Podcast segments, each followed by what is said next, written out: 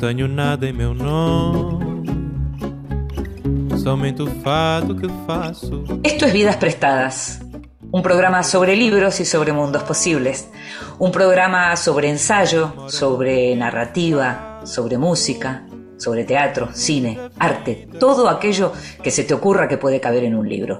Este es un programa para nosotros, los lectores.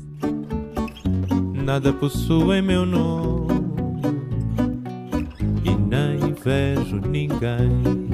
Y a nosotros, a los que nos gusta leer, nos gusta leer en silencio y a solas, pero también nos gusta que nos lean en voz alta. Esta vez le pedimos a la actriz, dramaturga y directora María Marul que lo hiciera. En voz alta. Cuentos breves, poesía, lecturas para compartir. Pienso en mi madre a veces en los grandes almacenes. No sé por qué. Nunca estuve en un centro comercial con ella. Intuyo que la abundancia, el ajetreo sobrio de esos lugares le habrían complacido. Pienso en ella, por supuesto, cuando veo a alguien por la calle con la enfermedad de Parkinson y cada vez más a menudo cuando me miro al espejo. También en la estación central de Toronto porque la primera vez que estuve allí fue con ella y con mi hermana pequeña. Fue un verano durante la guerra, esperábamos para cambiar de tren.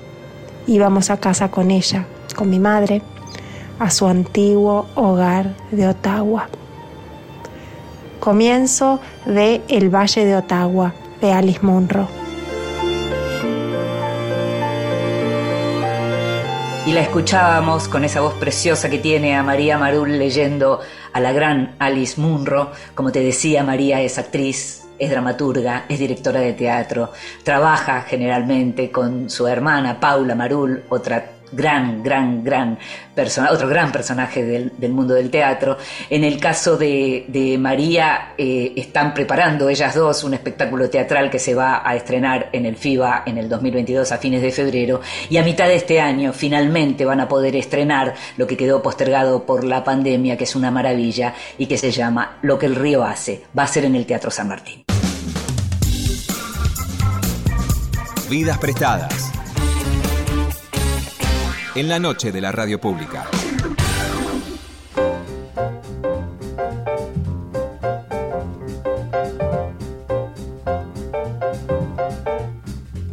Pablo Alabarces nació en el año 1961. Es investigador, docente y ensayista. Es doctor en sociología y es también uno de los intelectuales argentinos que más trabajó sobre cultura popular. Algunos de sus últimos libros son Peronistas, Populistas y Plebeyos, Crónicas de Cultura y Política, Héroes, Machos y Patriotas, El Fútbol entre la Violencia y los Medios, y Pospopulares, las culturas populares después de la hibridación. Abel Hilbert también es argentino, nació en 1960, es compositor, ensayista y periodista, es creador del ensamble Factor Bursaco, con el que editó cuatro discos, es autor de una ópera, El astrólogo, que protagonizó Gabo Ferro, y también escribió el texto de la ópera La patria en la oreja de Marcelo Delgado. Abel también Publicó varios libros, entre ellos Astor Piazzolla, El malentendido, en coautoría con Diego Fischerman. Eh, es doctor en comunicación y docente en la Universidad Nacional de Quilmes y desde 1999 es corresponsal en Sudamérica del diario El Periódico de Cataluña. El último libro de Abel Gilbert es Satisfaction en la ESMA, Música y Sonido durante la Dictadura. Ambos, Gilbert y Alabarces, acaban de publicar Un muchacho como aquel, una historia política cantada por el rey, publicado por Gourmet Musical, es que es un ensayo a propósito del lugar de Palito Ortega en la cultura argentina, argentina, pero en sentido amplio, ¿sabes? Algo que incluye las contradicciones políticas del personaje, su influencia social y su trabajo como compositor, cantante, director de cine, actor y empresario desde sus comienzos en los años 60 hasta el presente. Te invito a que escuches la primera parte de la conversación con Pablo Alabarces y con Abel Gilbert.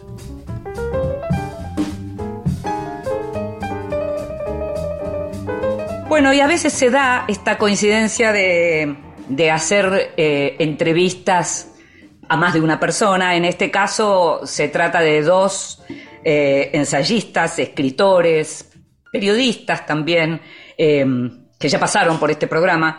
Estamos hablando de Abel Gilbert y de Paulo Alabarces, que en este caso trabajaron en un libro en conjunto sobre un tema que además tiene tanto que ver con muchos de nosotros y con, tantas de nuestras historias. Eh, así que, bueno, un placer una vez más tenerlos con nosotros. Les agradecemos mucho que, estén en vidas prestadas, chicos. Em, y hablando de, estamos hablando del objeto de palito de un muchacho como aquel. Em, y lo primero que aparece cuando uno lee este libro tiene que ver con la cantidad de contradicciones ¿no? que presenta un personaje como Palito Ortega. Así que Abel, te quería preguntar por eso fundamentalmente, ¿cómo trabajaron por encima de esas contradicciones, sobre todo viniendo de, campo, si bien trabajan con temas populares, pero vienen de la academia y los intelectuales con Palito nunca se llevaron muy bien? Eh, bueno, es una, es una, pregunta muy pertinente que, que, viene precedida por otra que tiene que ver eh, cómo antes nadie se ha tomado en serio a, Palito Ortega. Mm. Eh, da, habida cuenta del lugar eh, en la industria cultural, simbólico, y es cierto, es un personaje lleno de contradicciones, contradicciones antagónicas y que muy fuertes, digamos que nos planteaba la pregunta de vamos a repetir el sermón y, subirnos al podio de la ética para eh, dictaminar eh, su grado de responsabilidad individual o vamos a pensarlo eh, con una suerte de metonimia de las propias contradicciones de la sociedad argentina, de las pendulaciones, de las idas y venidas. Y, Palito nos ofrecía eh, eh, una riquísima cantera para explorar todo esto que vos este, definiste como esas eh, polaridades, esas dualidades. la verdad ha sido un, ejercicio de investigación, de propia introspección, porque uno se ha educado con el personaje, ¿no? Es mm. parte de nuestra educación sentimental, musical por lo menos. Por lo tanto, yo creo que encontramos un yacimiento y a una, una figura que siempre tiene un fondo, y él a veces es el, fondo del fondo, ¿no? O sea, que la trama político-cultural argentina no podía prescindir de Palito porque nos permitía explicar un montón de cuestiones que lo excedían y lo incluían a la vez. Pablo, en tu caso son muchos años de trabajar con lo que tiene que ver con la cultura popular y esto que, mencionaba yo antes en relación a, como el enfrentamiento y la ironía, eh, la mordacidad en relación al personaje Palito por parte de los intelectuales es algo que seguramente viviste, con lo que te educaste, también te educaste escuchándolo a Palito. ¿Cómo lo vivís vos? Exactamente como vos lo decís. Eh, a ver, eh, hay, varias cuestiones, vamos a ver si las podemos poner en orden. Una, la cuestión biográfica que señalaba Abel. Eh, todos nosotros somos de los 60 y eso quiere decir que nos acunaron las canciones de Palito, nos acompañaron en nuestra escolarización, fueron formantes primero de nuestra subjetividad, hasta que de pronto aparece otra cosa que nos desvía y nos dice, no, ustedes tienen que ser rockeros, ¿no? Eso es, a, nuestra, eh, a nuestro grupo social, nuestro grupo intelectual, etcétera, etcétera, le tocó, le tocó en, suerte eh, que en algún momento había que ser rockero y eso implicaba simultáneamente que Palito pasaba al, al desván de lo, no de lo olvidado, por el contrario, al desbande, al lugar de lo, lo escarnecido, lo repudiado, claro. Claro, era en contra de él que teníamos que, construirnos como mm. adolescentes. Eh, simultáneamente, esta cuestión de la relación de, los intelectuales, yo creo que eh, con, el caso de Palito te permite leer con una nitidez eh, pavorosa lo que ha sido la relación del mundo intelectual con el mundo de la cultura popular a lo largo de estos 60 años, ¿no? digo, verlo y lo tratamos de contar eh, y, e inclusive lo percibimos en las propias entrevistas que hicimos con, con algunos eh, actores y actrices del campo intelectual y el campo artístico de estos 60 años, ¿no? Eh, y era muy, es muy notorio, muy, Palito es una especie de, de organizador, de, eh, claro, de cómo el campo intelectual se sentía con relación al mundo popular. Mm. Hay, un caso fantástico que nosotros narramos en el libro, que es el, el caso de, de Tucumán. ¿no? Sí, eh, eh, El tipo es, nunca deja de ser tucumano, aunque, como señalamos, deja de hablar como tucumano, no hay un rasgo de tucumanidad en su, eh, en su dicción. él nunca deja de reconocerse como tucumano, pero esto ocurre precisamente en los momentos en los que Tucumán es una especie de centro político, económico y también intelectual, ¿no? Eh, como es el caso del Tucumán del 69. Eh, entonces, nada, esa idea de, Palito como organizador de esas relaciones culturales, eh, nada, es como dijo Abel antes de comenzar, lo que no, no podemos entender es cómo a nadie se le ocurrió antes. Hay varias figuras que aparecen a lo largo del libro, en algunos casos eh, se, repiten y que son como, como figuras em, paralelas en un punto a, Palito o que en algún momento se encuentran, en otro momento divergen, pero que sirven también, ya que usa la palabra organizar, Pablo, que sirve un poco para organizar la historia. Una de ellas es Dean Reed, ¿no? Eh, el actor que la mayoría de la gente joven no debe tener la menor idea de quién es, pero que la gente de nuestra edad lo recuerda muy bien eh, como, como el antagonista de Palito en mi primera novia. ¿Qué atractivo encontraron? Quien lee el libro lo encuentra rápidamente, pero me gustaría, Abel, que contaras un poco cómo fue el atractivo de contar también de alguna manera la historia de Dean Reed.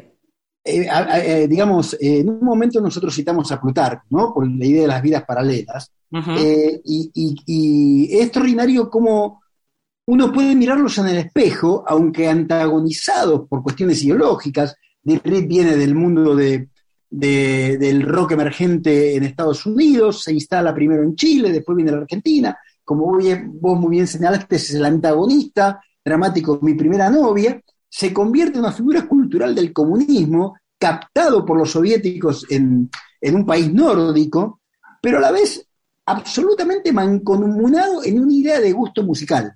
O sea, los podría separar la ideología eventualmente, pero la manera de pensar la música, la manera de reflexionar sobre una idea de gusto musical, los encontraba absolutamente en una relación simétrica.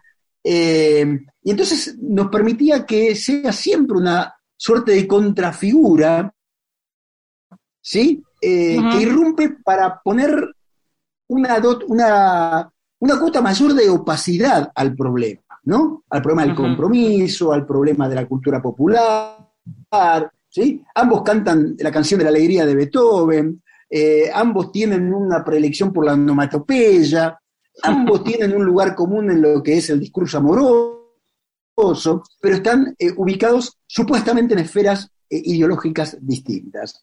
Por lo tanto, era una figura eh, riquísima para ir trazando una suerte de línea de tiempo paralelo hasta el momento de su muerte, ¿no? Eh, porque el libro también para nosotros este, por, implicó eh, un juego lúdico, ¿no? De cómo las historias se entreveran, cómo entran y salen ciertos personajes, ciertas constantes. O sea, porque en, tanto es un fresco de época, eso también no suena forzado. Hmm.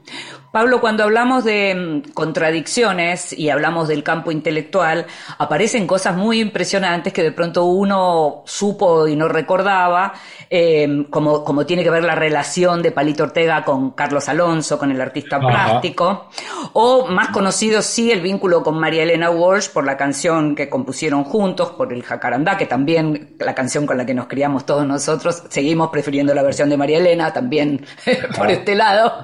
Pero digo, aparecen, esa, eh, aparecen frases de Palito eh, en, en, el libro de ustedes en donde dice algo así como que no le exijan ser Visconti cuando él nació, era un, changuito cañero de, Tucumán. Eh, ¿Cómo vos que sos experto en esta cuestión de, de lo que tiene que ver con la cultura popular, cómo lees esos vínculos, esas relaciones y esa también admiración por parte de gente como estos intelectuales de pronto que, que tenían admiración también por la figura de Palito, ¿no? Sí, a ver, mira, ahí hubo descubrimientos eh, muy, muy fuertes. Lo de Carlos Alonso, por ejemplo, Mm. eh, fue genial, ¿no? Este, porque, a ver, eh, nosotros habíamos descubierto en el viejo libro de Ulanovsky sobre Palito de 1969 esto de que Palito había decidido tomar clases con Carlos Alonso. Perdóname, digamos en este momento que un libro que no vio la luz porque justamente. Palito se ocupó de que no la viera, digamos. Exactamente. Palito Sí. presentó una demanda, le Sí. gana un juicio por uso de marca registrada eh, y el libro no circula. En ese libro, que leímos clandestinamente, digamos, Claro, claro. eh, en ese libro aparece la historia de que Palito había conocido a Carlos Alonso en los círculos intelectuales de Buenos Aires de los años 60 Sí, sí. eh, y había tomado clases con él. Eh, Ulanovsky lo entrevista a Alonso y Alonso dice, sí, bueno, fueron cuatro clases solamente porque estaba muy ocupado, pero ahí descubrimos que eh, Alonso había, fir- había firmado eh, un retrato de Palito que es la tapa de justamente el disco Un muchacho como yo, de 1966. Ahora bien, ¿qué encontramos inmediatamente? Que la tapa del disco eh, Yo no canto por cantar de Mercedes Sosa de 1966 también tenía un dibujo de Carlos Alonso. Claro. ¿no? Entonces, ahí vos ves que el mundo intelectual estaba jugando de una manera eh, bastante más compleja y rica que los, eh, ¿cómo decirlo?, las posiciones eh, ah, como, estables o polares podían, podían suponer. No era que Mm. de un lado estaba el mundo de la izquierda y el arte, y del otro lado estaba el mundo del eh, chingui chingui y, y los medios de comunicación de masas. ¿No? Mm. Sino que las, eh, las relaciones entre sí eran bastante más, eh, más complicadas. Eh, eso, el periplo con Alonso, inclusive, llega hasta, entre comillas, nuestros días. Quiero decir, cuando Palito publica su autobiografía, eh, que es de eh, ahora 2015, si no recuerdo mal, la tapa es otro re- autorretrato, entre comillas, otro retrato, perdón, hecho por Carlos Alonso. Claro. ¿no? Esto es Claro. un tipo vinculado a el, el arte, vamos a decirlo en los términos viejos, el arte culto, Sí, uno de los ¿qué más grandes artistas argentinos, Claro. ¿no? Vivos. pero además, pero además del Partido Comunista. Esto Sí, es un claro, tipo vinculado claro. al Partido Comunista y más aún todavía con una hija desaparecida. Sí, sí. Sí, sí. Eh, hija de la, a la que Palito no menciona explícitamente, pero cuando Palito intenta algún tipo de justificación de su vida durante la, bajo la dictadura, él dice, acompañé a un amigo que tuvo un drama personal y la... sí, la sí, y llegué hasta donde pude, dice, y llegué hasta donde pude. Y ahí está clara la referencia a Alonso, ¿no es cierto? Ya lo de María Elena Walsh es, es interesante por lo siguiente. Ahí le hicimos un rastreo particular con los eh, walshólogos, digamos, Sí, ¿no? Los que más sí. saben sobre María Elena, que son Sergio Pujol y, Claro. y Gabriela Mazú. Y ninguno de los dos encuentra mención de Palito en María Elena. La explicación de esa relación la da el propio Palito, pero Ah. de María Elena nunca la escuchamos, ¿no? Eh, creemos que es la, la idea de, de Pujol, que eh, en realidad María Elena, que es otro, otro fenómeno en sí mismo, ¿no es cierto? Sí, sí, sí, Eh, claro. María Elena está trabajando al interior de la cultura de masas y, y entonces dice, el, sí, la relación con este tipo me permite una explosión masiva en el sentido de difusión, popularidad y ventas, eh, no me voy a hacer la estrella. Ni, y es cierto, hablar, la can- claro, claro. La, la canción es famosísima, pero vos fíjate que María Elena la graba dos años después que Palito, Mm, y son muy un registro completamente diferente musical. Está mucho más completamente. cerca de She's Living Home de los Beatles que, que del chingui ching, Mm. como, como dice Pablo.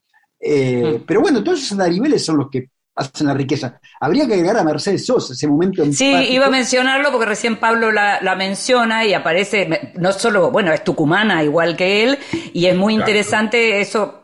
Vamos a hablar en, en- en el segundo bloque el tema de las redenciones de Palito, ¿no? Pero lo, lo primero con lo que quiero terminar este bloque, Abel, Sí. jugaron durante todo el libro con la idea de preguntarse por el colaboracionismo. Sí. Palito colaboracionista, esa palabra hiere. ¿Cómo manejaron esa palabra? ¿Cómo manejaron la historia de Palito Ortega y la historia argentina con esa palabra? Sí, eh, yo creo que eh, volver a ver las películas minuciosamente eh, genera una perplejidad muy fuerte respecto del grado de contaminación con el discurso del Estado. Dicho esto, ambos coincidimos en que la conversión de Palito en chivo expiatorio dejaba absuelta a la sociedad. Exacto. O sea, que Palito nos interesaba por un modo de funcionamiento social, no como el, digamos, aquel que se sacrifica, ¿no? Para que una sociedad se purifique y olvide sus omisiones, sus responsabilidades, sus negligencias. O sea, Palito tendrá, eh, digamos, está documentado su lugar, pero lo que se vuelve mucho más resbaladizo, más opaco, es preguntarse por si, Palito no respondía a las propias pendulaciones de la sociedad. Porque Palito, tres años antes, le dedica una canción a los guerrilleros de Trelew. Y tres años después hace de militar. ¿De qué nos habla eso? ¿Nos habla de Palito? Sí, solo de Palito, de ningún modo. Claro, como la frase que está de, la conocida frase de Guillermo Donnell que está en la página 216 del libro de ustedes, cuando además señala esto de no bastaba, no hubiera bastado jamás con los militares o los funcionarios de ese gobierno, ni con su fenomenal patos autoritario para llegar a controlar tan capilar, prolija y detalladamente tantos comportamientos. Esa frase sigue siendo tan brutal a la hora de, describir lo que en, otra, en otras culturas se hablaba de, de los verdugos voluntarios de Hitler, ¿no? O sea, en las dictaduras, en las dictaduras y en los gobiernos autoritarios, efectivamente, el tema de lo que pasa con el comportamiento de la sociedad va bastante más allá. Mefistos, el tema de la discusión de los mefistos, que está tan bien llevada en el libro de ustedes, me resulta súper interesante. Si les parece, escuchamos un poquito de música y seguimos conversando sobre Mefisto y sobre un muchacho como aquel, una historia política cantada por el rey. A mí me pasa lo mismo que a usted. Me siento solo, lo mismo que usted. Paso la noche llorando, paso la noche esperando, lo mismo que usted. A mí me pasa lo mismo que a usted. Nadie me espera lo mismo que a usted, porque se sigue negando el amor que voy buscando, lo mismo que usted. Cuando llego a mi casa y abro la puerta, me espera el silencio, silencio de besos silencio de todo, me siento tan solo, lo mismo que usted. A mí me pasa lo mismo que a usted. Me y estamos escuchando a Palito Ortega en uno de los temas que más me gusta, lo mismo que a usted. Paso la noche llorando, paso la noche esperando, lo mismo que usted. Estás escuchando Vidas Prestadas con Inde Pomeráñez.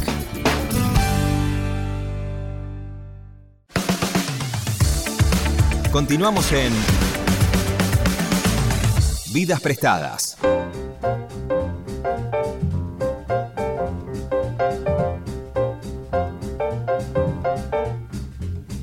Y seguimos en Vidas Prestadas, este programa sobre libros y sobre mundos posibles. Estamos conversando con Pablo Alabarces y Abel Gilbert, autores de este libro sobre Palito Ortega, un muchacho como aquel, un libro que para los que tenemos cierta edad nos recupera, recupera para nosotros montones de cuestiones que no tienen solo que ver con la música y con la cultura popular, sino también con temas políticos y sociales importantes, como por ejemplo, Pablo, quería preguntarte algo que aparece a lo largo de, todo el libro y tiene que ver con Palito ultraconservador en, materia, en materia de hábitos, digamos, en todo lo que tiene que ver con la familia, con las tradiciones.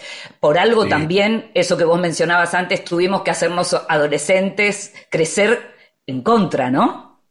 Sí, sí, sí, sí. Sí, a ver, eh, usamos, hay varias expresiones al respecto, ¿no? La idea de, del el sexo prenupcial, esta, esta, esta cosa fantástica que encontramos y es que eh, lo más audaz que hemos visto en toda su filmografía es... Eh, el, el chas chas en la cola que le hace a Violeta Rivas en Fiebre de Primavera, sí, de su segunda película, la primera como protagonista, eh, que ni siquiera, eh, a ver, eh, ni siquiera pesa como la gente a su propia esposa, digamos, ¿no? O sea, hay un elemento que se casa con Evangelina Salazar, y Evangelina Salazar coprotagoniza con él varias películas.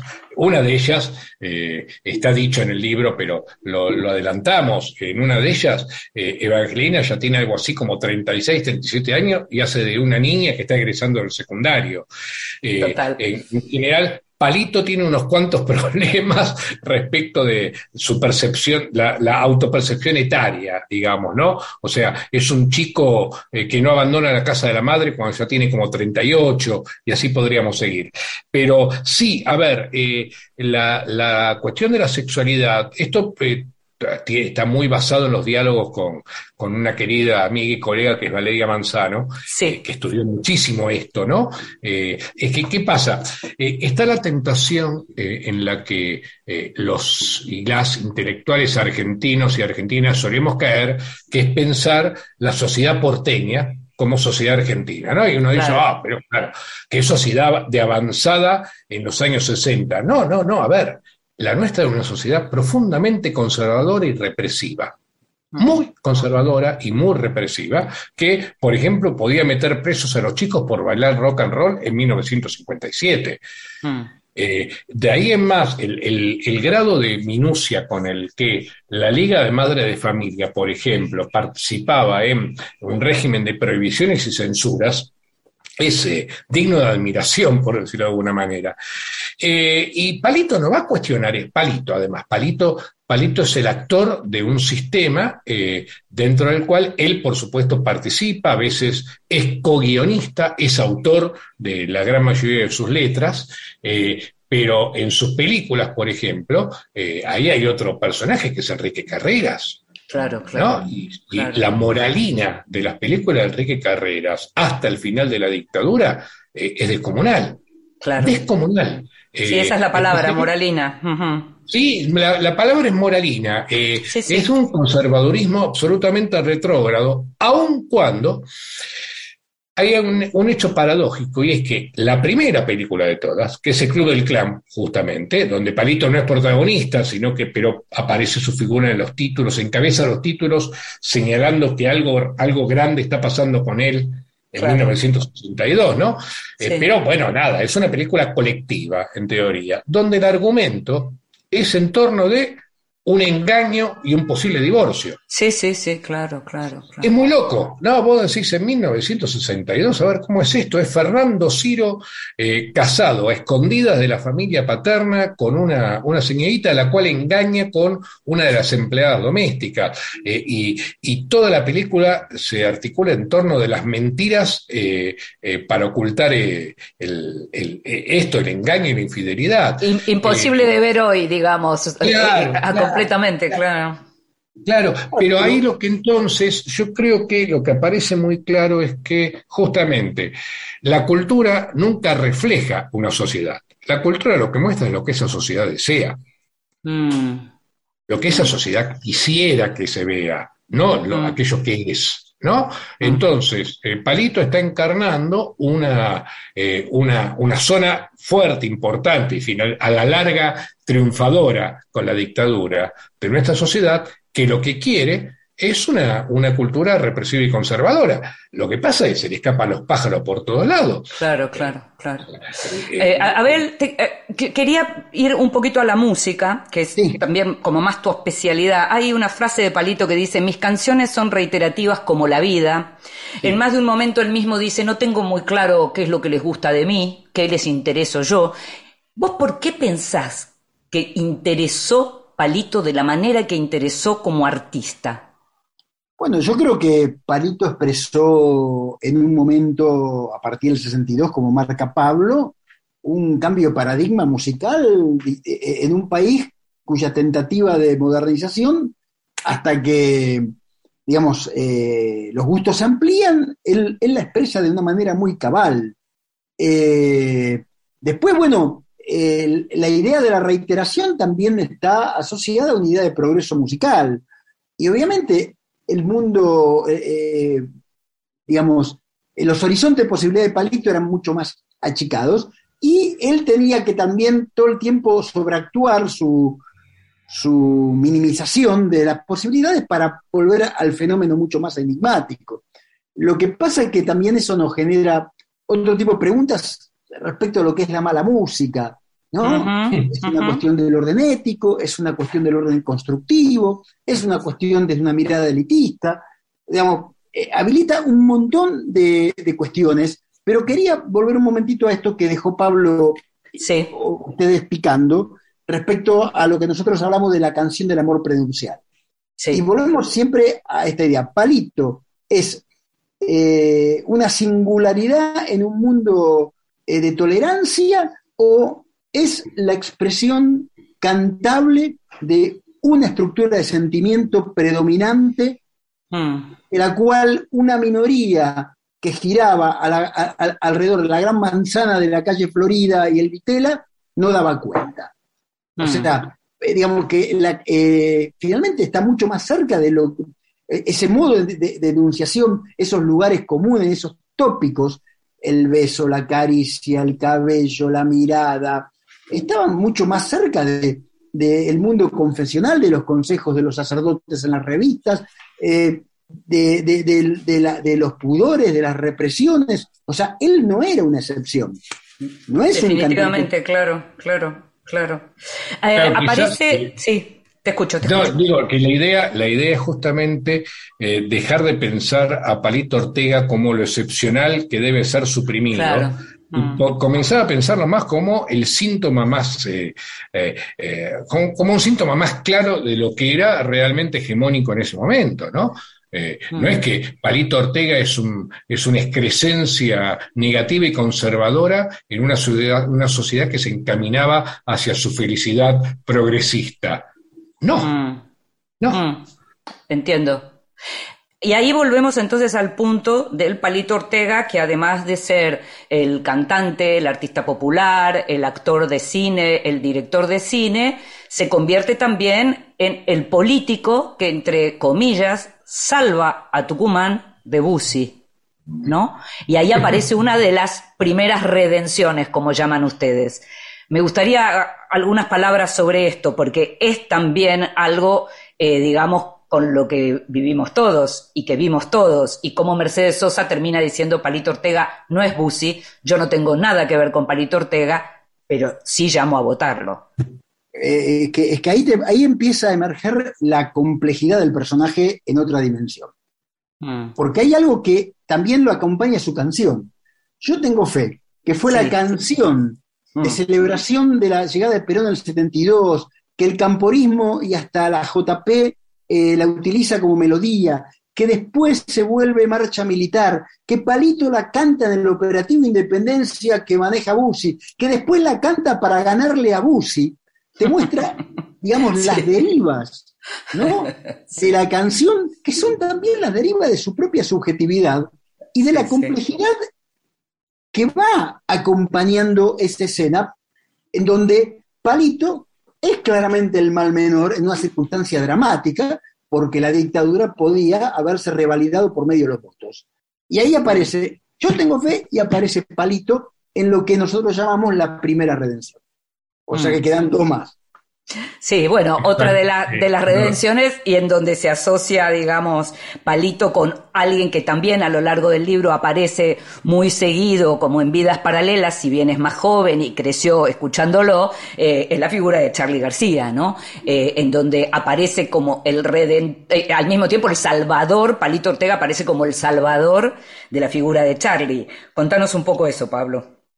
es que no es, es más más grave no es la figura, es el cuerpo. O sea, Ahí aparece, es el salvador de la tal vida. Cual, tal cual, tal cual, tal cual, sí, sí, sí. Vos fíjate, hasta inclusive podríamos discutir hasta qué punto la figura de, de Charlie no se eh, reescribe a partir de esa salvación. No es el mismo, no vuelve a componer, no hay ninguna canción que uno pueda decir, ah, pertenece al rango de las inolvidables compuesta después de este regreso del infierno.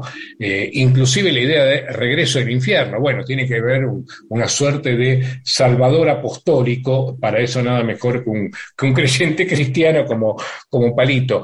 No salva la figura, salva el cuerpo. O sea, el tipo está al borde de la muerte. El tipo en un momento dice, si me llevan una granja, me muero. Sí, sí. La opción es la casa de Palito, o sea que es una opción entre vida y muerte, ¿no?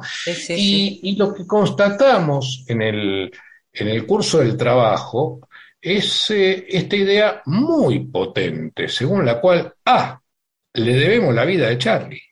Mm. Cuando digo le debemos la vida de Charlie, eh, no, no dicho por nosotros, sino por actores del campo rockero que dicen, y la verdad es que no me lo bancaba, pero le salvó la vida a Charlie. Y salvar la vida a Charlie aparece como un gesto de generosidad, de desprendimiento, de tolerancia y además de, eh, ¿cómo decimos?, un gesto salvífico con la cultura argentina. Sí, sobre todo con alguien que en su momento había sido muy duro con él, con quien había habido un eh, juicio y demás, ¿no? Ahora, hay, hay, hay también una tercera redención en la que mucho tienen que ver los propios hijos talentosos de Palito, ¿no? Eh, me gustaría a, ver que, nos contaras un poco sobre eso.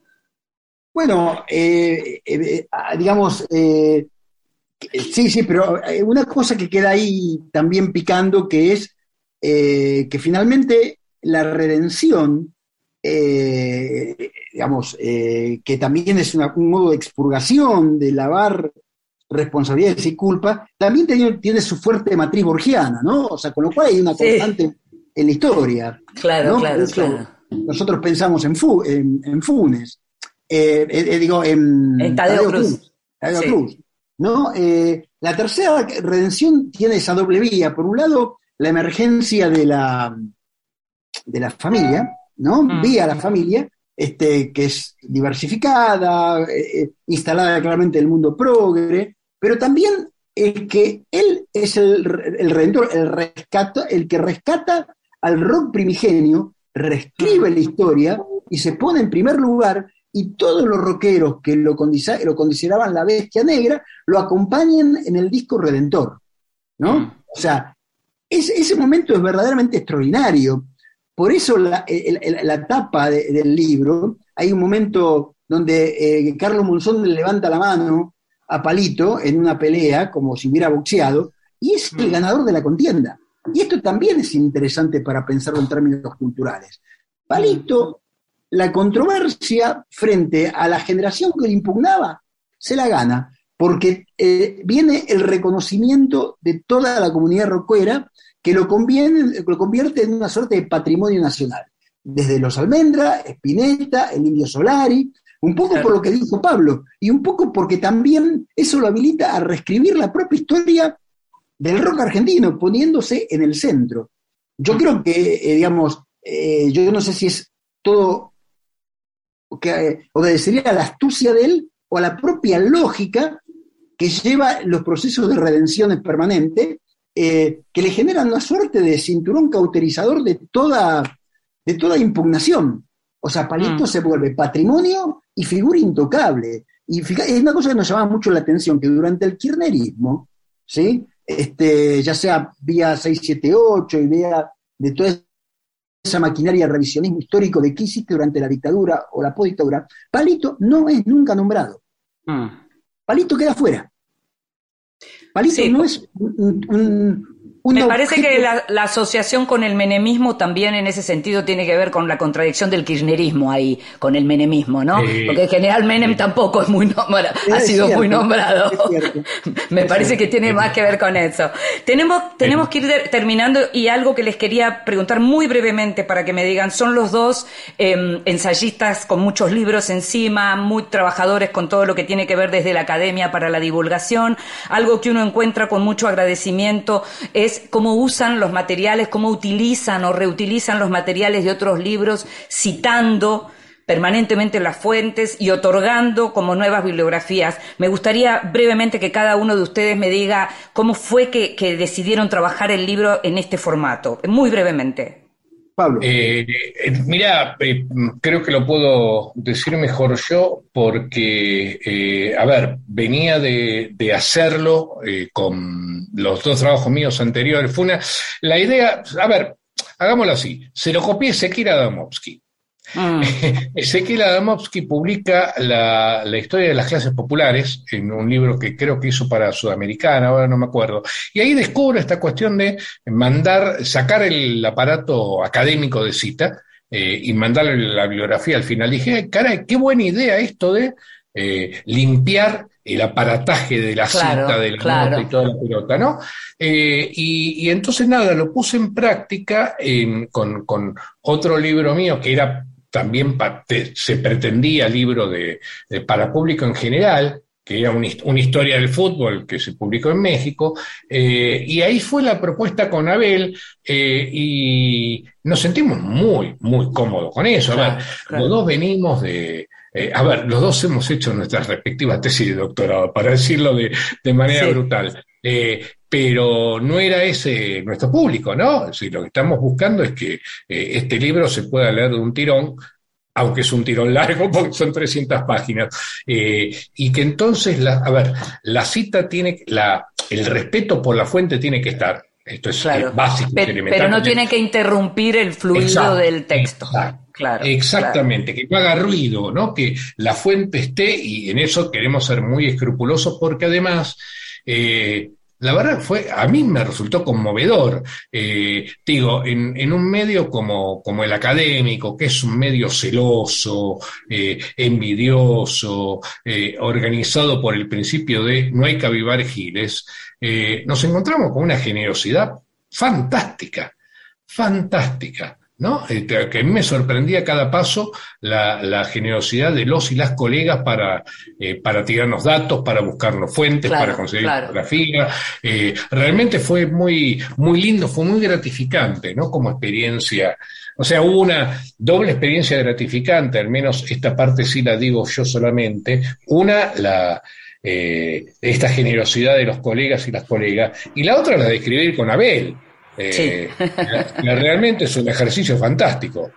A ver, Abel, devolvele, devolvele y terminamos este, nuestro programa. Voy a decir lo mismo, lo mismo que dijo Pablo de otro modo, porque lo dijo de una manera muy elocuente y muy.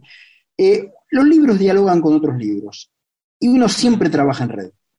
Claro. Aquel o aquella que cree que viene a inventar la rueda y que presume de soslayar eh, ese tipo de, ecosistema al cual pertenece y por, pues, se equivoca mucho. O sea, mm. nuestro trabajo es un libro que entra en diálogo, ya sea eh, desde el punto de vista del objeto como tal, desde los intercambios informales, desde las lecturas desde aquello que habilita y de aquello de lo cual nosotros nos hemos nutrido. No existe un libro que salga por generación espontánea.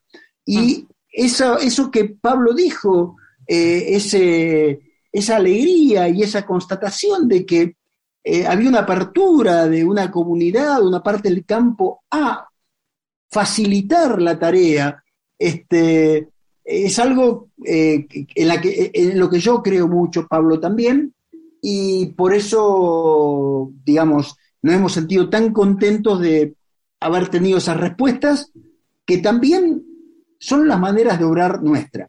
O sea... Eh, Doy fe de eso. Entonces, en ese sentido, es algo que eh, nos pone muy contentos porque no solo por haber llegado a la consecución del proyecto, sino porque fue un trabajo fértil de aprendizaje mutuo, de crecimiento mutuo y que evidentemente hemos salido mejor del libro de cómo empezamos. Muy bueno, muy bueno eso. Eso, para mí es eh, esencial cuando uno trabaja eh, en equipo. Es una experiencia que yo reivindico mucho. Chicos, les agradezco muchísimo, les agradecemos muchísimo que hayan estado con nosotros. El libro se llama Un muchacho como aquel, una historia política cantada por el rey. Absolutamente recomendable para la gente mayor como uno y también para los más jóvenes, para que sepan en qué país viven y en qué país vivieron sus mayores. Gracias. Gracias a vos. Gracias a vos.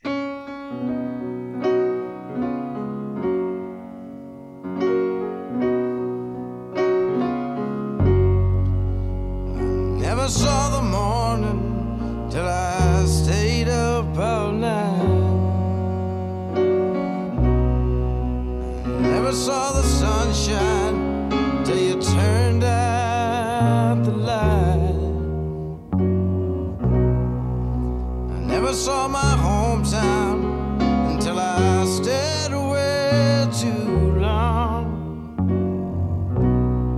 I never heard the melody until I needed the song. Y esta es la voz de Tom Waits, de uno de los primeros Tom Waits, San Diego Serenade. Never saw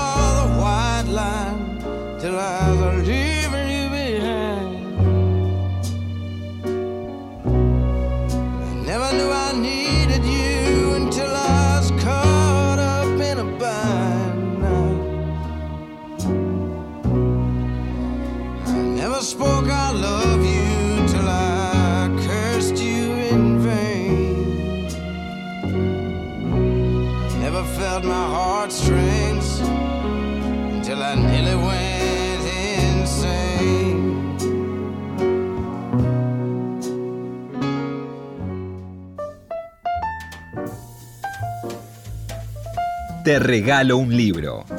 Recomendaciones y sugerencias para tomar nota. Hola, soy Graciela Baticuore, escritora, investigadora docente. También dirijo en Ampersand la colección Lectores y acabo de publicar mi segunda novela este año que se llama La Caracola. A esta altura del año mi mesita de luz está repleta de libros que voy intercalando según el momento o el ánimo. El primero en la pila es un libro de Cristina Iglesia titulado Parajes. Es su tercer libro de relatos donde una narradora viaja por el mundo mirando escenas, situaciones que son como destellos de una realidad a veces salvaje que convive en la memoria con recuerdos de una vida en el campo, entre los montes, cerca del río y rodeada de silencio, donde el misterio de otras vidas intensas también se hace sentir. Me gusta mucho este libro y se lleva bien con otro que estoy leyendo de un autor y director de cine argentino, Gustavo Fontán. Maraña es el título, incluye una serie de ensayos y un diario de filmación en el litoral, donde el autor habla de su relación casi íntima con Juan L. Ortiz y con Saer. Por lo general voy mezclando mis lecturas diferentes géneros, leo ensayo, novelas, también leo poesía. En literatura me gusta a veces el tono intimista, la intensidad, la prosa más cruda o seca, poética, siempre sensible. Por eso hay un clásico en mi visita de luz ahora mismo, que es la novela El amante de Marguerite Durá, una escritora muy, muy preferida mía, casi fetiche o talismán, que a veces me acompaña en los viajes. Y hay dos novelas de aparición reciente, El corazón del daño de María Negroni, también Antes que desaparezca de Silvia Parraguirre, las dos me están gustando mucho. Y bueno, por fin hay algunos libros de poesía. Eh, la lengua de la llanura de Carlos Batilana, La suerte de Paula Jiménez España, los dos salieron por Caleta Oliva hace poco, y también un tercero que estoy releyendo, eh, se llama Biografía en los saquitos de té de Westonia Murray, traducido por Tom Maver en Chanten. Así que termino con tres versos de esta poeta que dicen así, lo que puede permanecer tanto tiempo en el fuego tiene que ser poderoso. Y escuchábamos las recomendaciones de Mesita de Luz de Graciela Baticuore, que es investigadora, escritora, docente, directora de la preciosa colección Lectores de Ampersand, de la que tantas veces hablamos en este programa, y también autora de ficción, en este caso su última novela, La Caracola. Libros que sí. Títulos nuevos y no tan nuevos que son imperdibles. Hoy te voy a hablar de dos libros, uno es un ensayo, otro es una trilogía de, narrativa. En el caso del ensayo, un ensayo súper interesante de una intelectual argentina muy interesante, que es Flavia Costa. El libro se llama Tecnoceno, Algoritmos, Biohackers y Nuevas Formas de Vida. Esos temas de los que muchas veces leemos y tenemos miedo porque pensamos que no vamos a entender, pero sabemos que es algo importante para nuestra vida, entender de qué se trata. Y la ventaja de Flavia, que es doctora en ciencias sociales, que es, como te digo, una intelectual muy importante, es que Flavia ejerció el periodismo, es una de las periodistas culturales más inteligentes que conocí en mi vida, y entonces tiene un lenguaje y una forma de contarnos eh, esto que es tan importante, eh, que realmente vale la pena. El libro fue publicado por Taurus y de lo que Flavia habla, tiene una introducción súper clarísima este libro, de lo que Flavia habla es de esta categoría tecnoceno eh, y llama así a la época en la que mediante la puesta en marcha de tecnologías de alta complejidad y altísimo riesgo, dejamos huellas en el mundo que exponen no solo a las poblaciones de hoy, sino a las generaciones futuras de nuestra especie y de otras especies en los próximos milenios. Esto tiene que ver con toda la cuestión, digamos, tecnológica y tiene que ver también con toda la cuestión ecológica, ¿verdad? Estamos hablando de lo que significa el, tipo de información que circula en este momento y que por ahí no nos damos cuenta cómo vamos dejando huellas nuestras en las redes sociales, en cada compra que hacemos, qué pasa con toda esa información, qué significa esa información y qué significa el control de esa información, y lo mismo en relación a la cuestión ecológica. ¿Qué pasa con la vigilancia continua, digamos, de, este mundo tecnológico de hoy? ¿Y qué pasa también con el descuido absoluto que tenemos sobre la Tierra y qué va a pasar el día de mañana. A veces nos miramos solo el ombligo, miramos lo que tiene que ver con nosotros y estaría bueno empezar a mirar un poquito más hacia adelante. Tecnoceno entonces de Flavia Costa, publicado por Taurus, un libro en donde con un lenguaje realmente muy claro y de divulgación, se habla de temas bien complejos como los que te estaba mencionando recién. El otro libro es la trilogía La Casa de los Conejos. El nombre La Casa de los Conejos seguramente lo conoces. Es el de la novela eh, que tiene tanto de autobiográfico de Laura Alcoba, esta escritora argentina que vive en Francia. Y Edasa acaba de publicar la trilogía porque a La Casa de los Conejos le siguió luego El Azul de las Abejas y por último La Danza de la Araña por primera vez se publican los tres libros juntos, que son estos relatos en donde aparece la niña eh, protagonista contando la historia de sus padres militantes, de su padre eh, preso, de ella yéndose a vivir a Francia con su madre, escapando, lo que significa la mirada que tiene con muchísima diferencia de lo que es un, periodo de la historia argentina de los años 70 y de, comienzo de los 80, que es una mirada en donde están las objeciones también que esa hija le hace a, esos padres militantes que la llevan de pronto a abandonar la escuela para trasladarse a otro país, la, la clandestinidad, lo que es las marcas de la clandestinidad eh, y lo que significa luego la salida del padre de la cárcel y la llegada a ese padre a Francia cuando ya ellos no son una familia, digamos, en el sentido sentido eh, más convencional de la palabra. La trilogía de la Casa de los Conejos, hay que recordar que hay una película que salió hace muy poco, basada en la Casa de los Conejos, que lleva ese mismo título. La verdad que la trilogía La Casa de los Conejos es un material súper interesante y muy importante de la narrativa argentina de los últimos años. Laura Alcoba es una gran escritora y recomiendo mucho.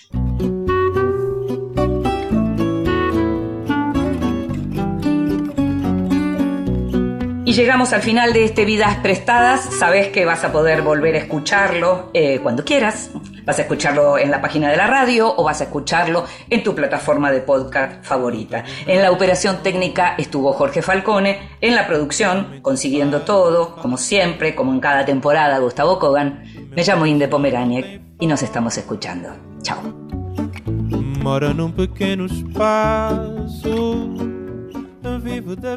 Vida que passa.